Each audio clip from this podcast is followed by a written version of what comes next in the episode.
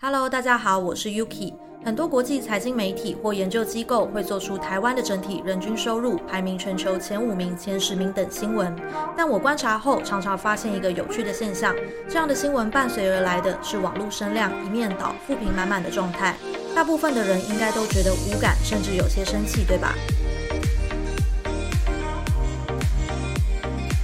大约一个礼拜前，安联全球财富报告指出，台湾的人均金融净资产约高达台币四百八十三万元，全球最富有国家排名中名列第五，前四名依序为美国、瑞士、丹麦和新加坡。报告里面也很明确提到，它是用人均净资产去计算，换言之，也就是把台湾的财富总额去除以人口数得到的答案。不过，人口平均数去计算的结果，无法看出实际上的问题，也就是财富分配不均。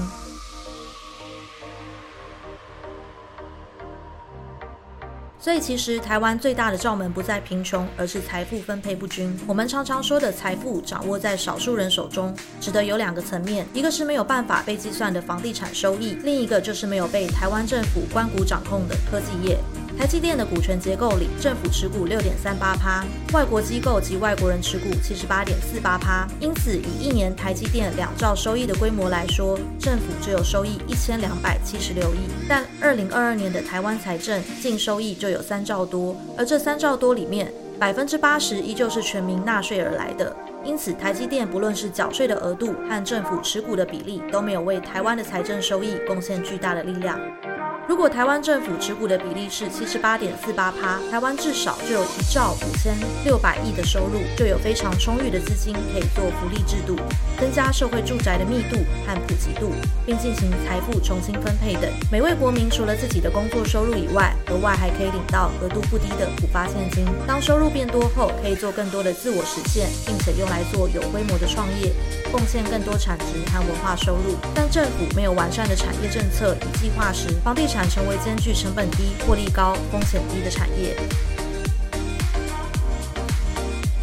房地产的优点有两个：一、收益稳定且获益量大；二、不用长期负担人事成本支出。因此，新冠肺炎之后，许多因疫情回台的台商都把资金投入了房地产。而他们投资房地产的主因，是因为台湾的产业空洞化。台湾产业空洞化由来已久。行政院国发会的论文译文里面提到。造成台湾产业空洞化的主因是厂商与资金大量移至海外。由于地缘与文化关系及广大市场，台湾资金外流的大部分皆是转至中国，因而增加了台湾经济对中中国的依赖性。此现象展示在台湾对外资金流出净额有一半以上已转到中国。台湾的外汇金额一半以上是出口到中国所赚的利润。当收益以出口利润为主时，台湾人主观感受就会更穷，物价会随着购买力增加而涨价，这是没问题的。但为了有利于出口而货币贬值之下，台湾人所得变多也没有用。别的国家花一千块台币，可能可以买一堆日常用品，再解决三餐，但台湾大概只能吃三餐就差不多了。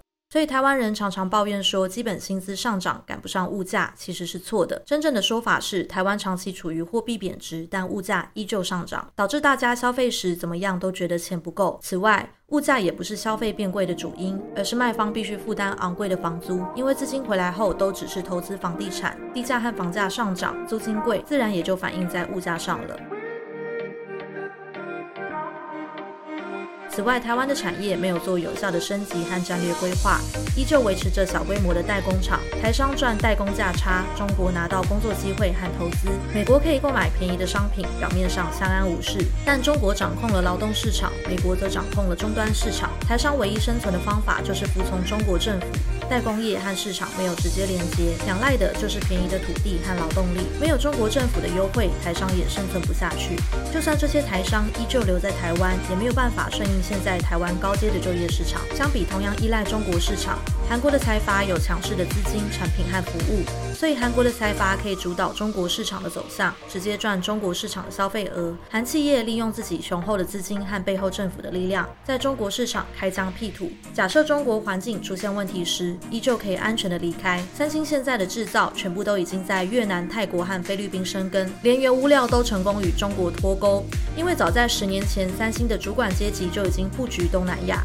所以，台湾媒体在报道韩国依赖中国国市场，销售额反而大幅下降的同时，台湾的处境比韩国更加困难，因为台湾没有自己的产品，没有自己的战略布局和品牌形象。当中国人工上涨时，公司立刻就出现亏损，代工企业没有雄厚的资本和市场收益，只能依靠毛利存活。要离开中国，就容易受到中国政府的威胁。富士康看起来规模很大，但实际上只是代工企业的综合体。所以现在富士康不是不离开中国，而是无法顺利离开。